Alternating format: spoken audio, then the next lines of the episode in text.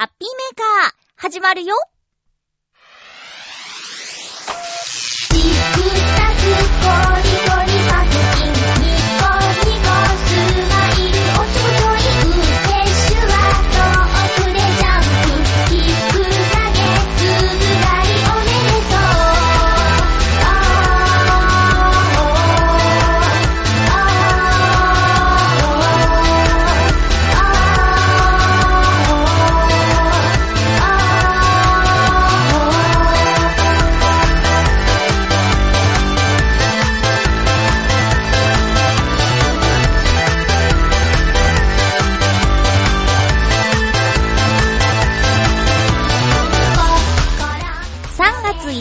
まゆっちょのハッピーメーカー。この番組は、ハッピーな時間を一緒に過ごしましょうというコンセプトのもと、ちょわへよ .com のサポートでお届けしております。冷たい雨がしとしと降っている千葉県浦安市からお届けしておりますけども、なんか長いですね、雨が。私の大事な日も雨が降っていました。その話もしたいと思います。今日も最後まで1時間、よろしくお願いします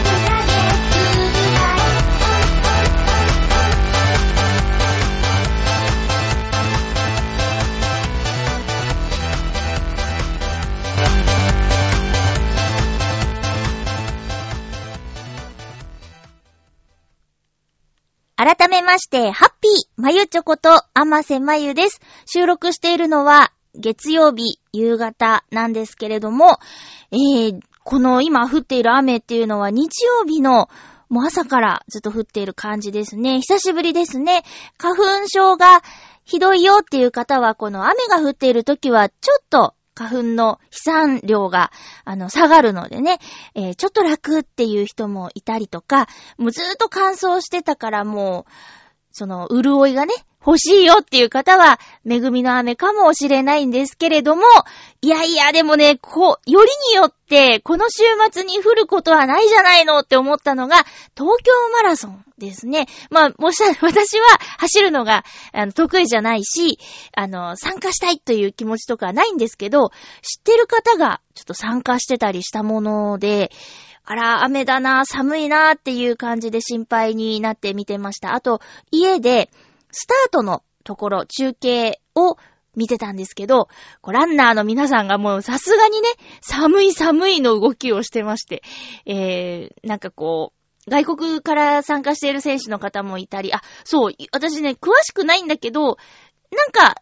こう、大会に出るための参考タイムを計測する大会でもあるらしくって、うん。だから、ちゃんともう、この東京マラソンで走るタイムが、単なるお祭りじゃなくて、こう自分の選手生命にだいぶ関わってくるみたいな側面もあるっていうね。なんかこう、走りたい人、走るのが好きな人が、お祭りみたいに参加するものだと思ってたんですけど、そうじゃないよっていうことをちょっと中継を見ながら改めて、あ、そうなんだって思ったんだけど、すいませんね、無知で。ムチムチの無知なんです。えー、っていうことでね、見てたんですけど、まあ、ウォウォーミングアップはするだろうけど、やっぱりこう、ランナーの皆さんが、並んで、スタート位置について、で、都知事がね、あの、バーンってこう、スタートっていう合図を送るまでの間、結構な時間かかっちゃったんじゃないの？なんか見てて思うけど、すごい人だし。うん。だからこう、せっかくウォーミングアップしたけどもって、その場で、やっぱりね、足踏みしたりとか、あと肩をね、さすったりとか。こう、カッパ着て走ってる人もいたけど、やっぱそれは多分、選手っていう感じじゃないのかなって思って、やっぱ、選手はタンクトップに、なんていうの？短パン履いてっていう形だったから、でね、こう、肩をさすったりとか、あと、はっはっはっはってやったりとかってしてる映像を見ながら、うわ、なんて寒そうなんだって。私はそれまで夜勤をして帰ってきてテレビつけて見てる状態なんで、うーん、外寒いよね、わかるよ。しかもあんな薄着で、かわいそうにっていうスタートを見ました。うん。で、バーンって、バーンって合図した後、紙吹雪がすごい量舞うんですけど、これ毎年恒例かなふわーって舞うんですけど、あー、地面があんなに濡れているのに、あの紙吹雪めっちゃひっついちゃうんだろうなっていう、こう、掃除屋さんとしての 目でも見てしまうっていうね。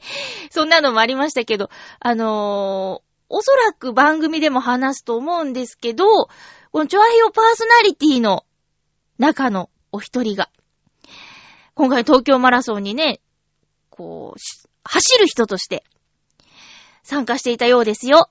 その番組がどれかっていうのはね、もし、あの、今週配信分でおしゃべりしていたら、次回答えは誰々でしたっていう感じで話すかもしれないし、あ、じゃあクイズにしよっか。えー、じゃあ来週のハッピーメーカーに答え送ってください。この一週間の中でおそらく配信、喋んなかったらごめんなさいね。でも多分喋ると思うんですよ。すごいイベントだったし。えー、問題チョアヘオパーソナリティの中で、東京マラソンにランナーとして参加した人は誰でしょうか？っていうことでね。えーもし、あの、当選者の方がいたら、何らかの、何らかの何らかをお送りしますよ。うんうん。これちょっといいんじゃないですか？なんか、こう、他の番組も聞いてもらえる、いい機会じゃないですか？そうそう。おそらくね、こう、Facebook には書いてらっしゃったんで、走ってはいるんですよ。そして完走したっていう話もね、書いてあったんで。だから、番組で話してくれると思うんだけどなどしどし、ご参加ください。メールでいいです。あの、パーソナリティの名前を書いて送ってください。東京マラソン、ランナーとして参加したパーソナリティ、誰だ？クイズ。ねえ、よろしくお願いします。何らかの何らかを送りますよ。もちろん参加して当選した方には、当たった方にはね。うん。すっごいサイレントさんが参加してくれたりして。大変だってなったりしてね。いやいや、そう、そうはならないと思うんで、そう、何らか送ります。すごいよね。いや、私、一番人生で長い距離走った記憶って、その記憶すら曖昧なんだけど、どれぐらい走ったか距離はちょっと覚えてないんだけど、多分、あの、中学校の時かな、持久走っていう、こう、スポーツテストの一種だったと思うんですけど、走って、その後脈を測って、みたいなやつやるんですけど、その脈を測る前にめちゃくちゃ走らなきゃいけないんです。男子と女子で距離違ったと思うんですけどね。それでももう、もう二度と持久走なんてやりたくないって思うぐらいの心境になっちゃったから、それの何十倍も走らなきゃいけない42.195キロっていうやつは、想像ができないし、あの、24時間テレビとか、日テレさんのね、24時間テレビで100キロ走るとか、24時間マラソンとか、何をしてるんだと。かわいそう。もう全然ダメあれ。すっごい辛くなっちゃう。ねえ。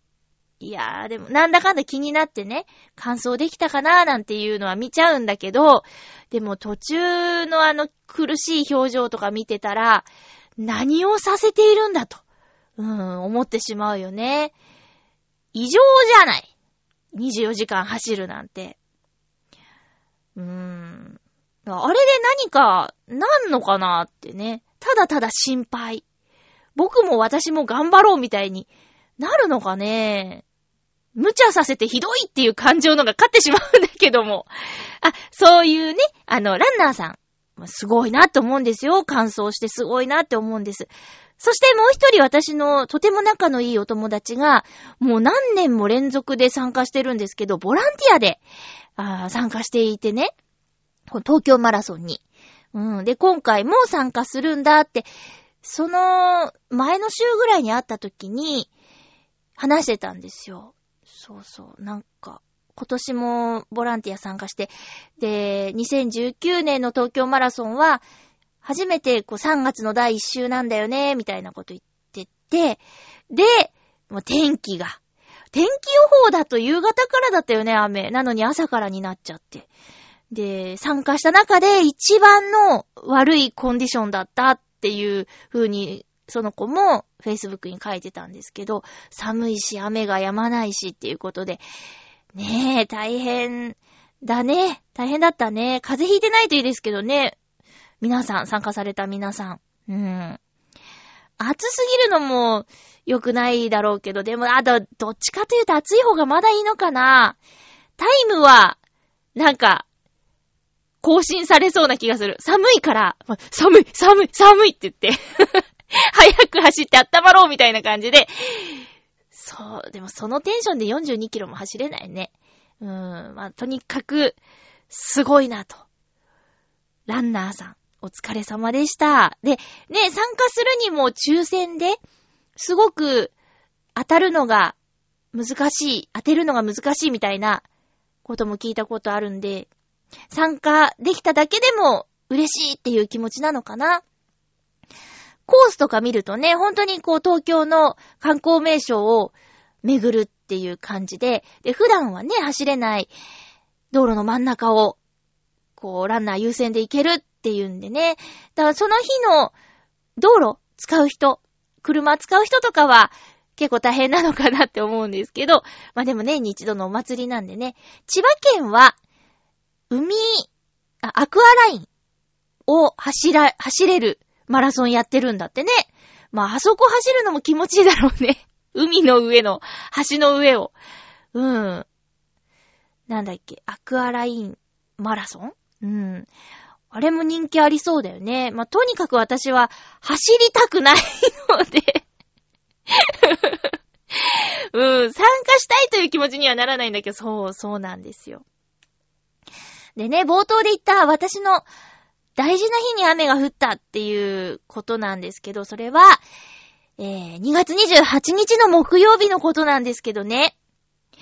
この日何があったかというと、東京ドームで、星野源さんのドームツアーがありまして、27水曜、28木曜の 2days のライブのうち、私は木曜日の28日の木曜日の方に参加したんですけどね。この件については、話したいことがたくさんあるんですよ。でも、3月10日の福岡のヤフオクドームだっけ？そこが最終公演で、それ以降なら内容の話をしても、どこからも怒られないと思うので、内容については、あの、来週、まあね、興味ねえよっていう人もいるかもしれないんだけど、でもね、なんか私、こ多分すっごい大好きで、星野源さんのことが、源さんのことが大好きで、なんかもう、どうしようっていう感じになっちゃってるんですよ。でもね、出会わせてくれたのはよう、あの、ようちゃんなんですよ。大泉洋さんなんですよ。うん。えー、まあ、何度か話してるんですけど、星野源さんのオールナイトニッポンにゲストに出た回、大泉洋さんがゲストに出た回っていうのを、聞いたのをきっかけに、星野源さんのオールナイトニッポンを毎週聞くようになったっていう経緯があって、で、まあ、その後も、何ですか、逃げ恥。うん、で、ドーンみたいなね。そのラジオのすぐ後はコウノドリだったかなコウノドリを見て、うーん、ラジオと全然違う、みたいな。すごいお芝居もちゃんとする人なんやって。なってその勢いで、箱入り息子とか、地獄でなぜ悪い、な、なんだっけ？地獄でなぜ悪いだっけ？あれ？そういうタイトルだっけ？なんか、そのシオンさんのやつ見たりとか、見るんじゃなかったと思ったけど、すごいグロかったから。そうそう、なんか映画とか、あとタイガーにも出たりね、なんていう、こう音楽の面と、あと俳優の面と、あとエッセイ買ったりね。もうドハマりしてしまいまして。で、ライブは、こう、ん ?1 年半前かな。コンテニューズっていうツアーの埼玉スーパーアリーナに初めて行って、めちゃくちゃ楽しくて、またこの人のライブに行きたいと思っていたらドームツアーで行けるかなと思ったら、チケットが取れて。で、今回さらに好きになって、なんだこの人っていう感じで大好きになっちゃったんですけど、その内容の話もやっぱ触れたいんですよ。なんか話したいんです。うん。だからね、ちょっとそれは、えー3月10日の最終公演を終えてからの話にしようかなと思ってるんですけど、あのね、東京ドームでのライブ参加っていうのは私人生では、2回目か。2回目なんです。で、1回目がグレイのライブだったんですよ。を、えーっと、二十歳の時かなまだ専門学校行ってたかなそう、二十歳ぐらいの時に、私はグレイは、そんなじゃなかったんです。でも、当時めちゃくちゃ流行っていて、CM ソングだとか、ドラマの主題歌とか、もう耳にする機会はすごく多かったんだけど、岡山の親友が、あの、大好きでファンクラブ入ってて、で、東京ドームのライブに行きたいから、まーさんち止めてって言われて、そうそう。それで、チケット2枚あるから、一緒に行こうって言って、アリーナだよ、みたいな。うん。で、それまで私ライブに参加したことあるの TM レボリューションだけだったんですよ。そうそう。それで、えー、グレイカー。まあ、でも聞いたことある曲いろいろあるし、行く行く、みたいな感じでね、一緒に行ったんですけど、その時の席が、あの、ステージからは、ちょっと離れてたんだけど、花道があって、センターステージみたいな、その客席の中央付近に、もう一つのセカンドステージみたいなやつがあるところの、すぐ近くだったんです。で、そんなに好きじゃないはずなのに、大興奮っていうね。うわー、あのテレビで、の中で歌ってる人が目の前におるーっていう。で、なんだっけ？えー、っとね、名前とか、ジローさん。ジローさんっていう人いるよね。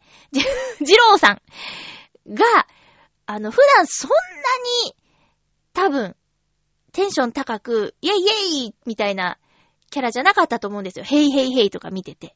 うん。で、その人がもう大興奮しちゃって、ライブの最中に。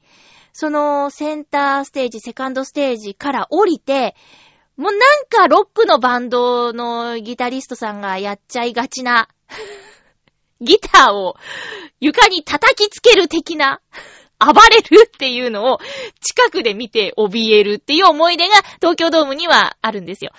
あとは、野球は見たことないんだけど、イベントで、ふるさと祭り東京っていう全国うまいもん市っていうね、食べるイベントとかで入ったことあるかな。それぐらいなんですよね、東京ドーム入ったことあるの。うん。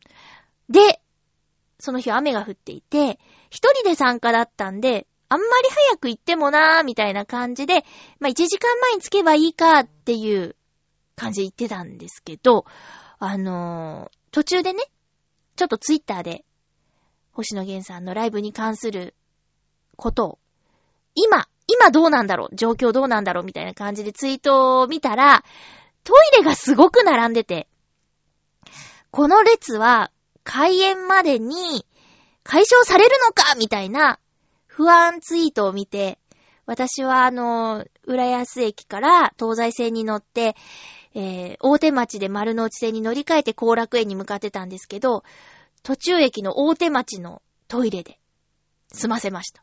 怖っと思って。これは3時間だって聞いてたんですよ。公演時間が3時間。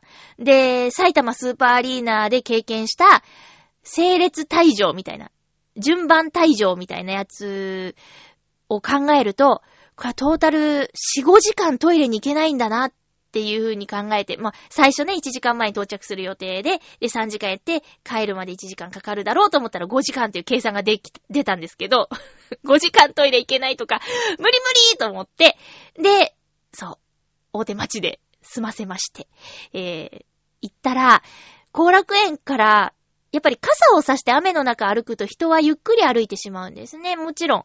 あの、人がいっぱいいるっていうのもあるんで、ゆっくり歩いて危なくないようにっていうのあるんですけど。だから思ったよりも、到着時間がギリギリになってしまって、始まる15分ぐらい前に席に着くっていう感じになっちゃったんですけどね。ちなみにあの、両隣男の子でした。左隣は一人で来てた、おとなしそうな若い男の子。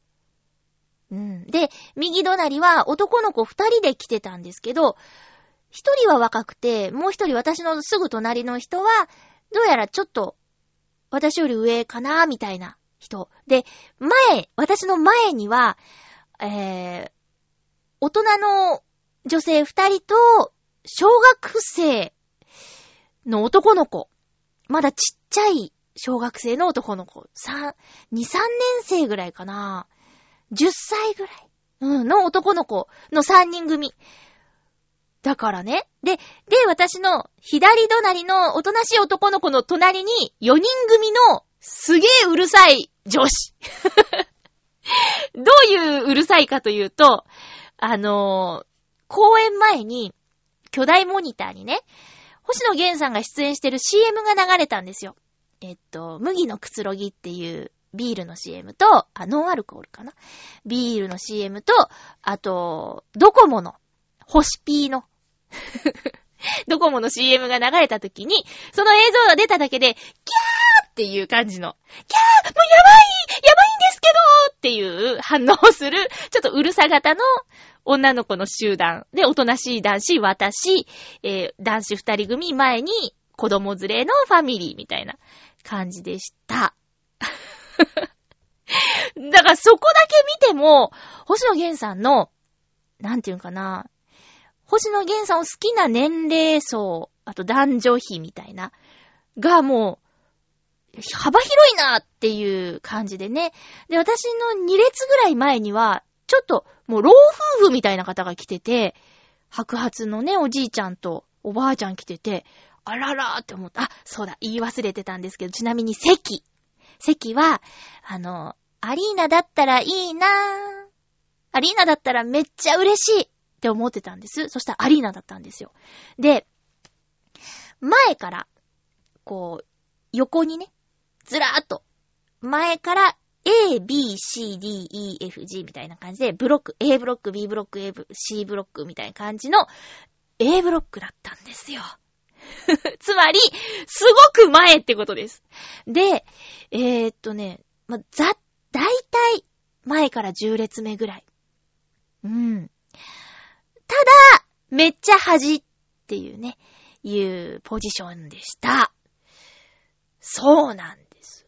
で、めっちゃ端っていうのは、えー、っとね、うーん、モニターが、ま、中央に舞台があって、やっぱりね、ドームだから、こう、2階席、3階席みたいな方にも見えるように、すっごく大きなモニターが設置されてたんですけど、真ん中のステージがあって、ステージにもモニターがドーンってある。で、全部で5枚モニターがあったんです。こう正面にも5枚モニターがあるうちの、えー、っと、1、2、そう、端、ん ?5 枚目と4枚目の間みたいな感じですかね。うん。のあたりに立ってました。でも前から10列目で、たまに歌いながら、こう、端まで来てくれることがあるんですよ。そん時は、表情まで肉眼で見られるレベルの近さ。あ、たまらない。なので、えっ、とね、こう埼玉スーパーアリーナの時も、アリーナ席でわーいって思ってたんですけど、その時の、星野源さんを肉眼で見た時のサイズ感が、親指ぐらいだったんです。親指の長さ。うん。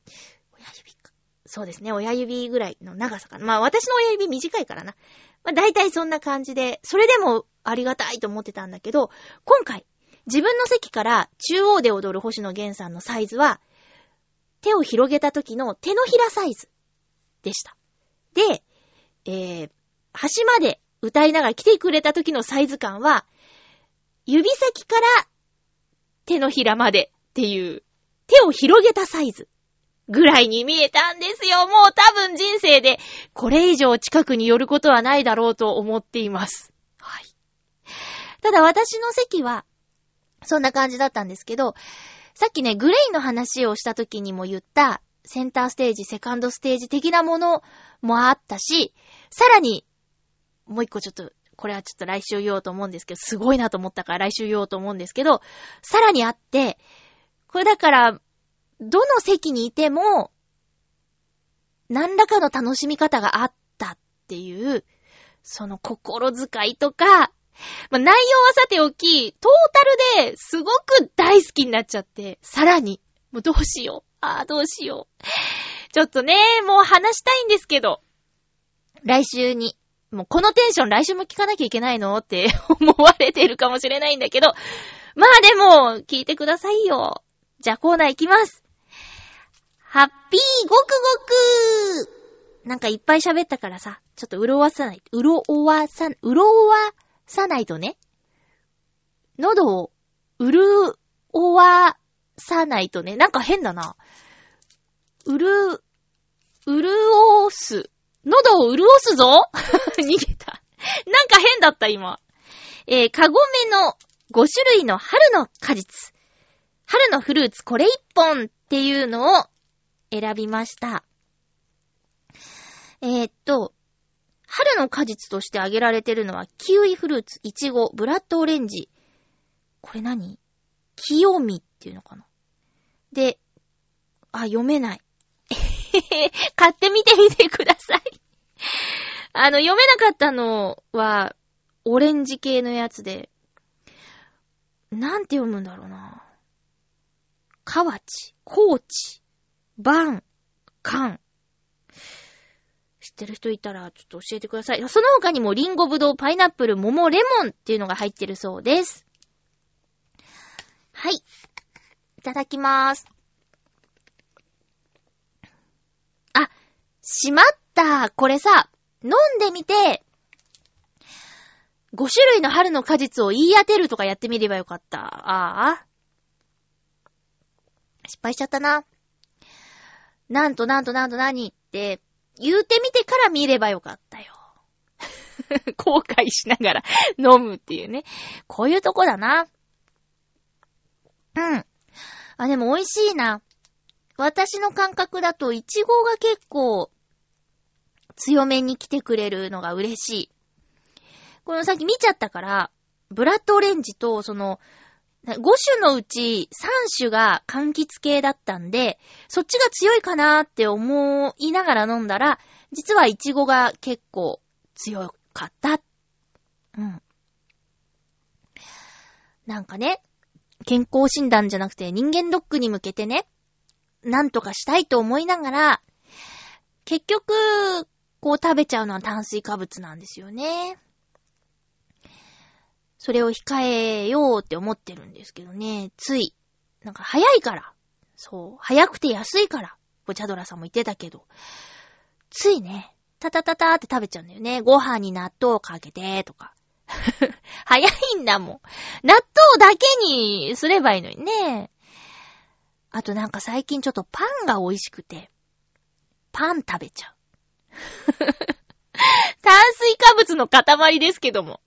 まあでもね、ちょっともうほんと3月に入ったし、実質2ヶ月しかないから、できることやらなくちゃって思うんですけどね。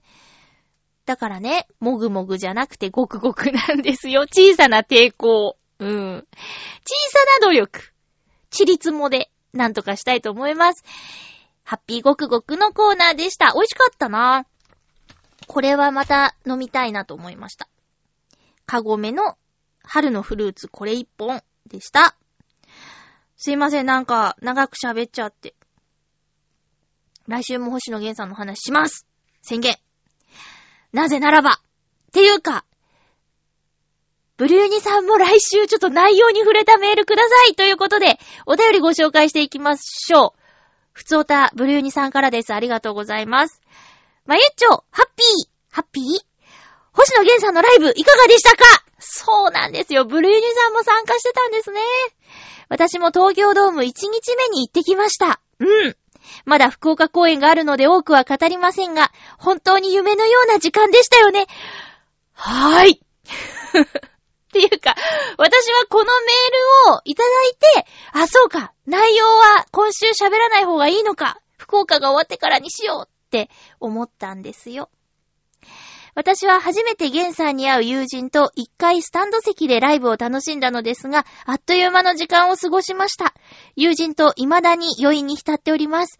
次の週末はライブブルーレイ見直そうかな。っていうことで、ブルーニさん、ちょっと来週、来週さ、内容のことちょっと感想いただけませんか？この興奮をちょっと共有したい。内容、あの時どうだったとか、あれが良かったとか、あれはすごかったみたいなやつを、もちろんブルーニさん以外にも、リスナーさんでね、あ、僕も言ってたよ、私も言ってたよっていう方、ちょっと来週、星野源ライブスペシャルで行きませんか 来週、星野源を語ろうっていうテーマにしましょう。じゃあ。知らねえよっていうメール来そうですけどね。いや、でも、でも、やっぱり、あのー、なんていうの、NHK とかで、えー、おげんさんと一緒やったりとか、あと、紅白でね、おげんさんのコーナーがあったりとか、知名度とか認知度的にはある方だと思うんです。んで、実際やってることも、えー、活躍されてる場もね、うん、いろいろあって、だからし、改めてね、し知ってもらうのは、ありだと思うんでね。ちょっとじゃあ、テーマ 星野源さん。すごいシンプルですけど。テーマ、星野源さんです。あの、星野源さんが出てるので、見たことがあるものとか、うん、これなら知ってるみたいなのとか、いや、全く知らないですっていう人もね、まあ、いるでしょう。私の10個上の男性のお友達は、あんまり好きじゃないって言ってたんですよ。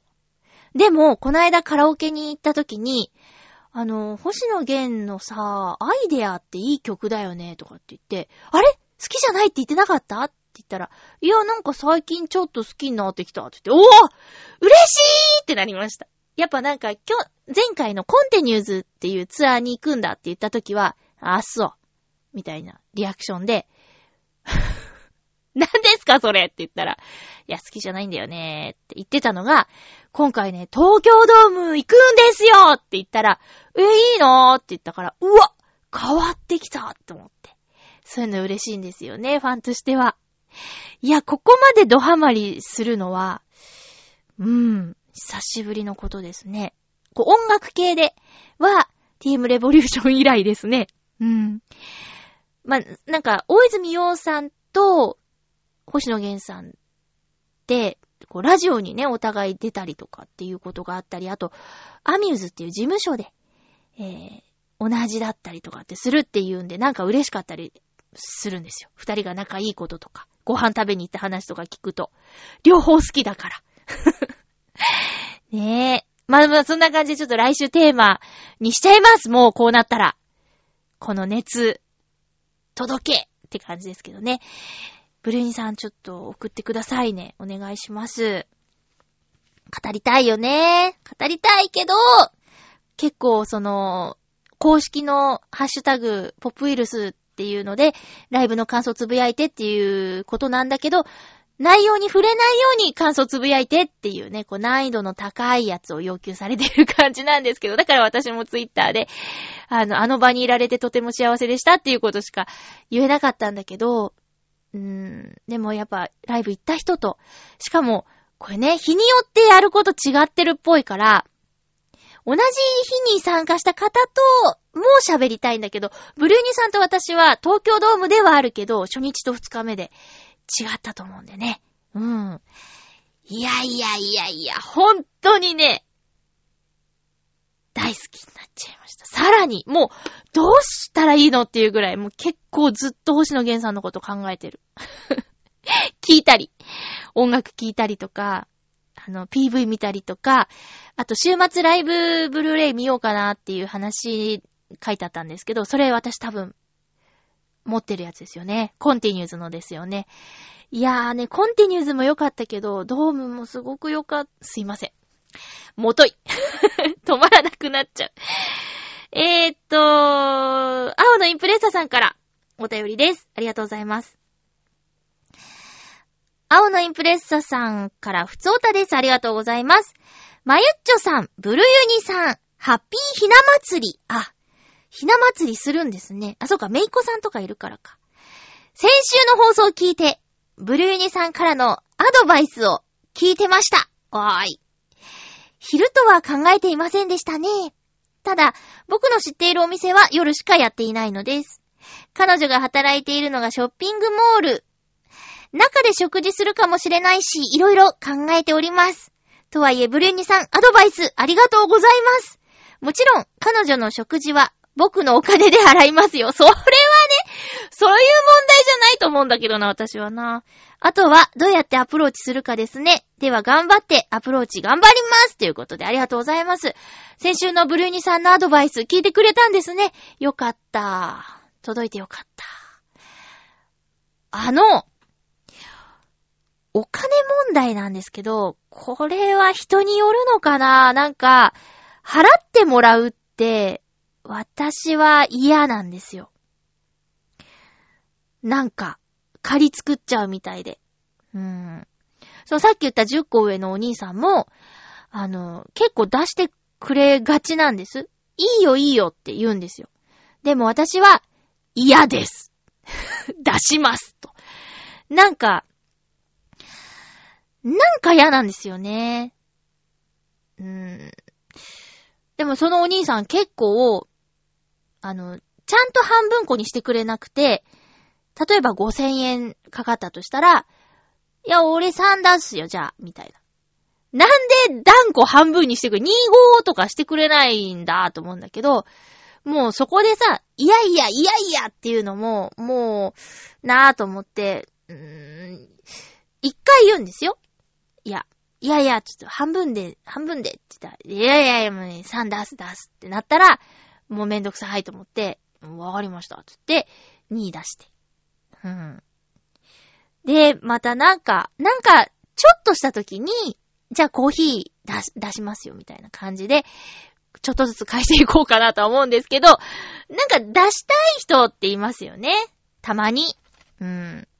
で、出して欲しい人、おごってくれないなんてありえないんですけど、みたいな女の人もいるじゃん。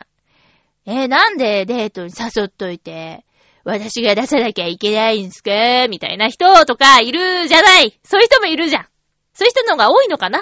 わかんないけど。だからまあ、難しいね。青のインプレッサさんがどうしたらいいのかっていうのは、難しい。うーん。でも、そうね。おそらく、まあ、出す気がある人なら、いやいや、私の分を出しますよ。って、言う。で、全く出す気のない人だったら、ありがとうございますってもう、それ言わずに、もうスッと受け入れちゃう。で、出す気のある人は、あの、2回まで言わしてあげて。その、私と友人の関係はもう、もう長いし、もうこうなったら聞かないなって分かってるから、1回言ってダメだったら、もう、その、に、3000円と2000円みたいの飲んじゃうんだけど、まあ、初めてご飯に行く人とだったら、俺出すよ。いや、半分出しますよ。いやいや、俺出すよ。いや、出します。までやろ。やろ。そこまでやってみよう。そのパターンと、もうすぐ、俺出すよ。わーい、ありがとう。ってなるパターンとあると思うんですけどね。うーん、男の人が出さなきゃいけないっていうことはないと思うんだよな、私は。すっごい稼いでる男の人だったら、わーいって無邪気に言えると思うんですけど、これ同じ職場とか。で、ね、ある程度収入知ってたりすると、なんかそういうテンションにはなれないよね。うーん。だからもう、ヨシオンさんね、なんかすごい稼いでるみたいだから。今度から俺出すよって言われたら、わーいって言おうと思うんですけど、嘘です。それ、それもちょっとあんまり、なんかな。なんか、すごい小沢山になっちゃったし。ご飯代をね、出さなきゃいけないし、ねえ。だからそういう、そういうのもないですけど、だから、こう、青のインプレッサさんね、ちょっと、行こうと思ってたお店には行けなかったけれども、うん。まあまあまあ、でもいいんじゃない？お昼誘ってみて、盛り上がったら、とか。その、友達のお店はまた別の機会にってことでね。うん。よかったね、アドバイスしてもらえて本当に。じゃあなんとかお誘い成功するといいですね。うまくいくといいですね。とにかく食事会がうまくいくといいなと思ってます。続きましてお便り。ハッピーネーム、七星さん、ありがとうございます。まゆっちょ、ハッピー、ハッピー。職業訓練校、無事に終了しました七星です。お疲れ様です。おめでとう。次は職探しかなうん。職業訓練校で何らかのね、こう技を身につけてるから、就職活動の時もね、売りができたわけですもんね。僕はこれができますっていうことでね。頑張ってください。先週お便りしました水湖伝ですが、あ、おすすめの本ですよね。中国原作のは結構えぐいのと、妖術とか出たりして、不条理なので好き嫌いが分かれます。ああ。一番は横山光照先生が書いた漫画版を読むのが一番いいかなと思います。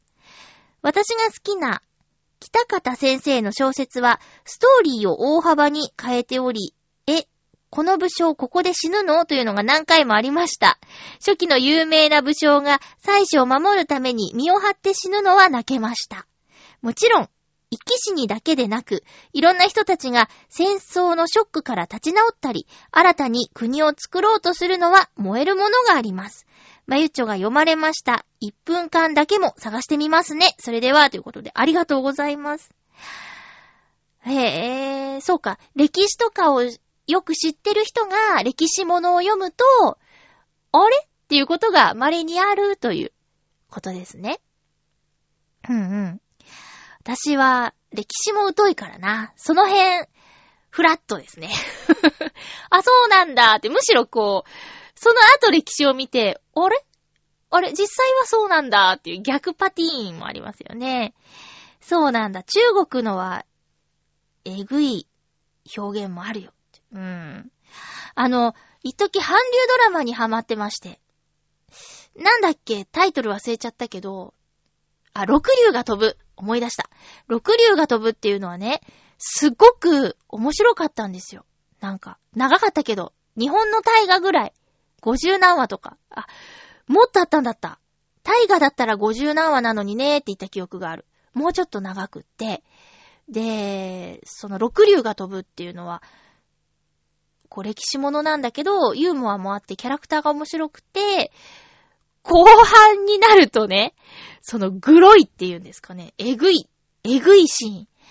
なんか、それまでこう、ワイワイってやってたちょっとユーモア担当の人が、主人公を守るために、なんて言うんですか。武器がもう武器なんですよ。刀ももちろんあるんだけど、そのキャラが使ってた武器が、鉄球にトゲがついてるやつ。で、チェーンがついててぐるぐる回してドーンみたいなやつで、まあ、ちょっと、なんていうんかな、その人がいるからうまくことが運ばないよっていう、黒幕というか、でも、そこまで完全に悪、悪でもない人のことをその武器で頭ドーンってやって、殺してしまうんですよね。で、その、死体を運んで、晒して、みたいなシーンは結構、うーわってなっちゃいました。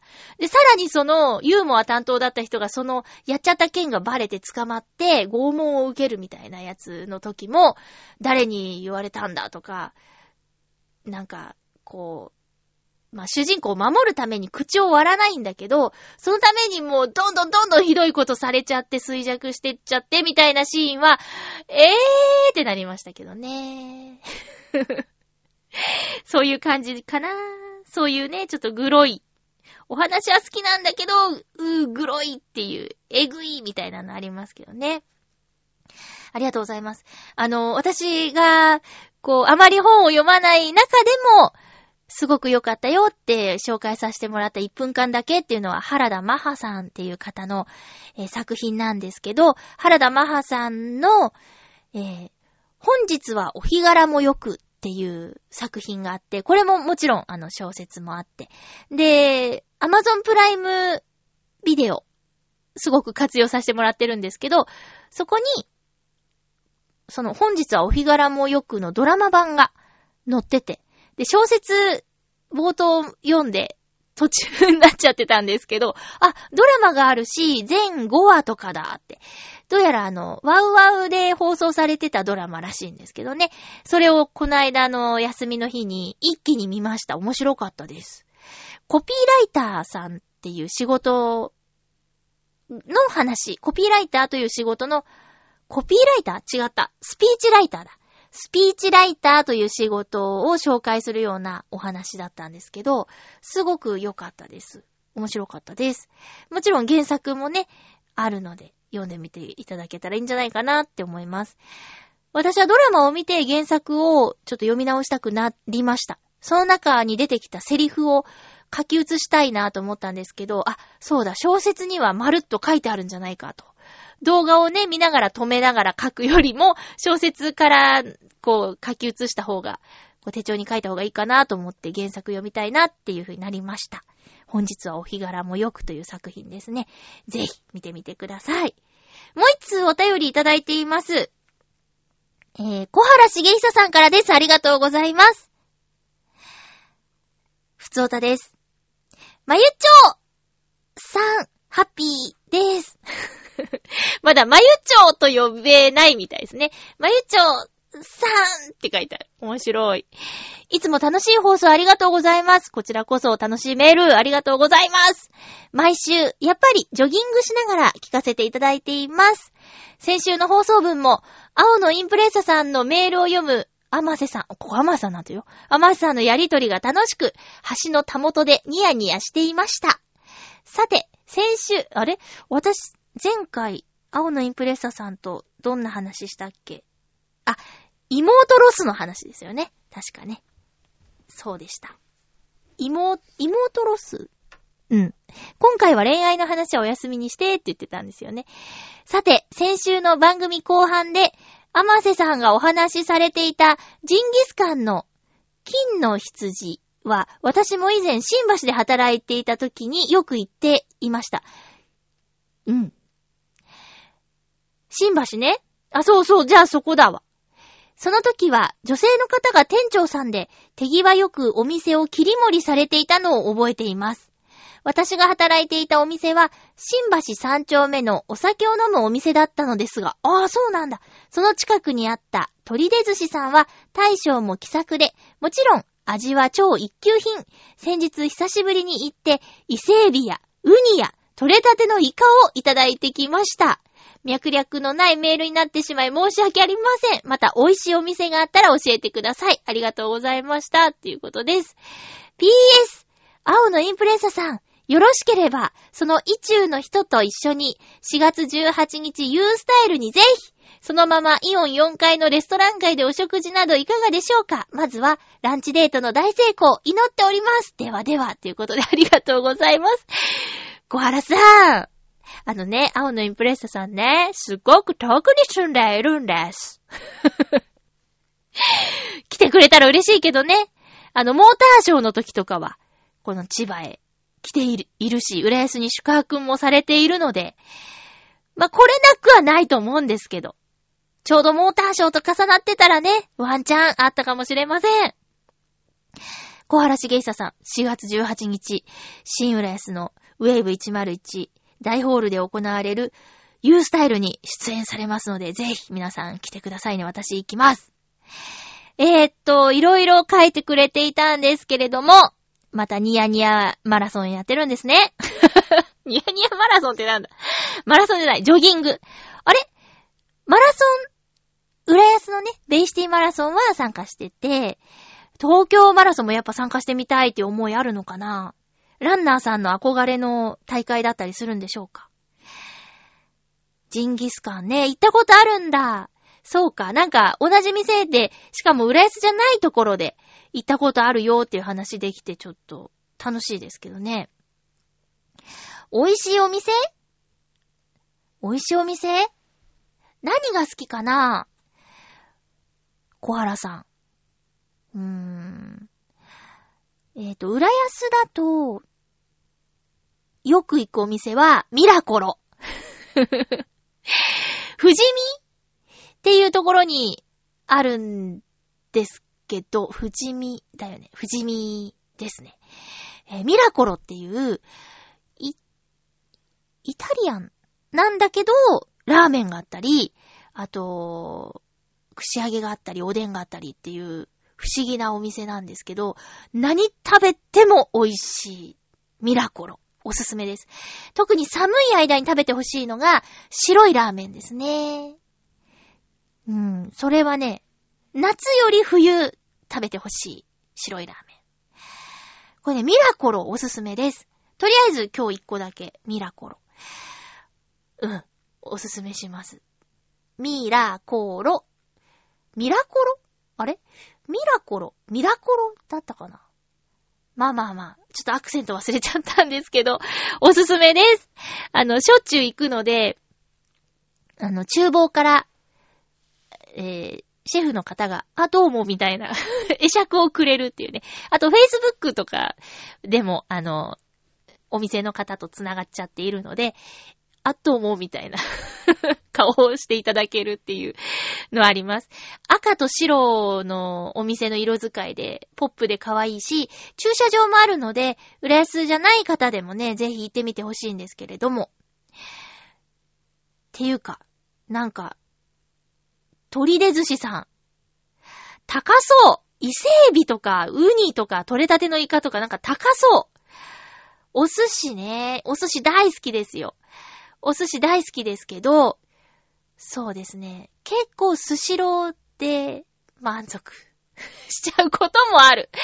あのー、えーとね、まあ、スシロー行って何でもいいってわけじゃないんですよ。スシローのつぶ貝が好き なんです。で、やっぱね、マグロとか他のネタをしっかり食べるなら巻きわ寿司さん。これですよね。CM やってます。巻きわ寿司 ねえ。そう、巻きわ寿司で満開セットを頼む。これ一番いいセット。満開寿司っていうね。2000円ぐらいです。でも、2000円で結構いいお寿司食べられるので、ちょっといいことあった時とか、頑張ったな私、いいもん食べちゃおうかなっていう時は、巻きわ寿司行って一番いいセットを食べます。一番いいセットと言っても2000円です。いいですね。うん。あ、でも最近行ったお店でもう一個じゃあ、ちょっと、いいお店というか、おすすめなのは、えー、見立て食堂さん。これね、あの、3月で、浦安大市場が閉まってしまうんですよ。もうなくなってしまうみたいなんです。建て替えとかそういう話も今のとこ聞いてないし、とにかく浦安大市場がなくなっちゃうので、その中に入っておるお店がどうなっちゃうんだ問題っていうのはあるんですけど、えーと、まあ、結構早めに、秋の段階で、見立て食堂さんっていうね、東京メトロの CM で石原さとみさんも食べてるシーンが出ましたけど、見立て食堂さんは、南行徳の方に移転をしてまして、で、そこに、まあ、年、そうだな、1回、2回目、この間2回目で行ってきたんですけど、あのね、結構駅から離れてるのに、お客さんでいっぱいなんですよ。そこの、特上海鮮丼。これ1800円かな？美味しいんですよ。おすすめです。見立て食堂さん、ぜひ。で、浦安大市場の話で言うと、やっぱ、一番知名度のある店員さんといえば森田釣り竿さんだと思うんですよ。伊豆銀というね、お店をやってますけど。で、伊豆銀さんも、堀江の方に、あの、2号店という形で、結構早いタイミングでね、お店を出されていて、だから、魚市場の伊豆銀さんはなくなってしまうんだけども、堀江に行けば、釣り竿さんにも会えるし、伊豆銀の美味しいお魚もいただけるっていうことで、えー、ここもね、ぜひ行ってみてください。そしてその、森田釣り竿さん率いるバンド漁港私、漁港のライブって、それこそ U スタイルで見たきりなんですけども、なんとこの、漁港さんが、私がしょっちゅう話をさせてもらってる、アフターシックスジャンクションという番組。この収録をしている月曜日に出演されるということで。ひやーアフターシックスジャンクションっていう番組は TBS のラジオなんですけど、6時から3時間、6、7、7、8、9、9時まで、6時から9時までの放送なんですけど、7時台の最初にライブコーナーがあるんですよ。毎日ライブすんの。生で。で、まあ、バンドさんが出たり、弾き語りさん出たりとか、ピアノもあれば、えー、DJ ミックスを流すっていうこともあったりとか、まあ、とにかく音楽のコーナーがあるんですけど、そこの3月4日放送分のライブコーナー、7時台のライブコーナーのゲストが漁港さんなんです。これ私、先週ラジオ聞いて、あ、そう、先週収録して、出勤時にラジオ聞いて、次週、次週は漁港さんですって言った時に、なんとって、ハピメカで告知したかったぜって思ったんだけども、まあ今便利なね、ラジオ聞くシステムがありまして、あの、タイムフリーっていうね、機能があるじゃない。だから、えー、放送から1週間の間は、聞き逃しても、遡って番組を聞くことができるよっていうのがあって、アプリもいいし、あと、パソコンでラジコって検索すれば、その登録とかも特にしないで、えー番組が聞けます。で、おそらく釣り竿さんのことだから、浦安魚市場の話もね、してくれると思うんですよ。もうすぐ終わっちゃうんです、みたいな話、浦安の話をね、してくれると思うので、ぜひ、アフターシックスジャンクション、えー3月4日月曜日の7時台の分をね、聞いてもらいたいなと思います。よろしくお願いします。小原さんのお便りからね、いろいろちょっと枝葉を伸ばしてお話をしてしまいましたけれども、えー、ライブといえば4月18日の U スタイル、小原さんの回もね、ぜひ皆さんで応援しましょう。ということで、いろいろお便りをもとにお話ししたり、今回はちょっと星野源さんの話題マシマシでしちゃったんですけれども、次回もテーマに、星野源について語ろうっていうことでね、えー私とブルーニさんはもう勝手に名前出しちゃいますけど、えーこの間行われた東京ドームのライブの模様のレポートをちょっとしたいと思います。ブルニさんよろしくね。そして、あのーその他にもね、これまでの星野源さんの出演したものの話とか、あと、私、そうね、オールナイトニッポン、パーソナリティ星野源さんの魅力なんていうのもね、ちょっと話したいなと思ってますので、あのー私の友人も嫌いと言っていた人が、むしろ最近好きになってきたように、興味のない人に興味を持ってもらえたらいいなと思う1時間になればいいなと思います。よろしくお願いします。ということで次回は、3月いん ?3 月12日の放送、3月10日。あら、福岡のね、ドーム公演のその日が収録予定日ですけれども、えー、収録したいと思います。前後することもありますので、お便り送っていただける方はお早めにお願いします。いやーね、もう余韻がね、余韻が冷めないんですよ。もうずーっとなの。ずーっとなんかふとした時とかに思い出してしまったりとか、ああ、あの時ああいう顔してたなーとか、あとまあ、アルバム聴きながら、ライブではこうしてたなーとか、なんかそういうのをね、もうめちゃくちゃ思い出しちゃうんですよ。うーん、恋かな。なんちゃって。お送りしてきましたハッピーメーカーそろそろお別れのお時間です。お相手は、星野源さんにめっちゃくちゃハマってしまった、まゆっちょこと、あませまゆでした。また来週もハッピーな時間を一緒に過ごしましょう。ハッピー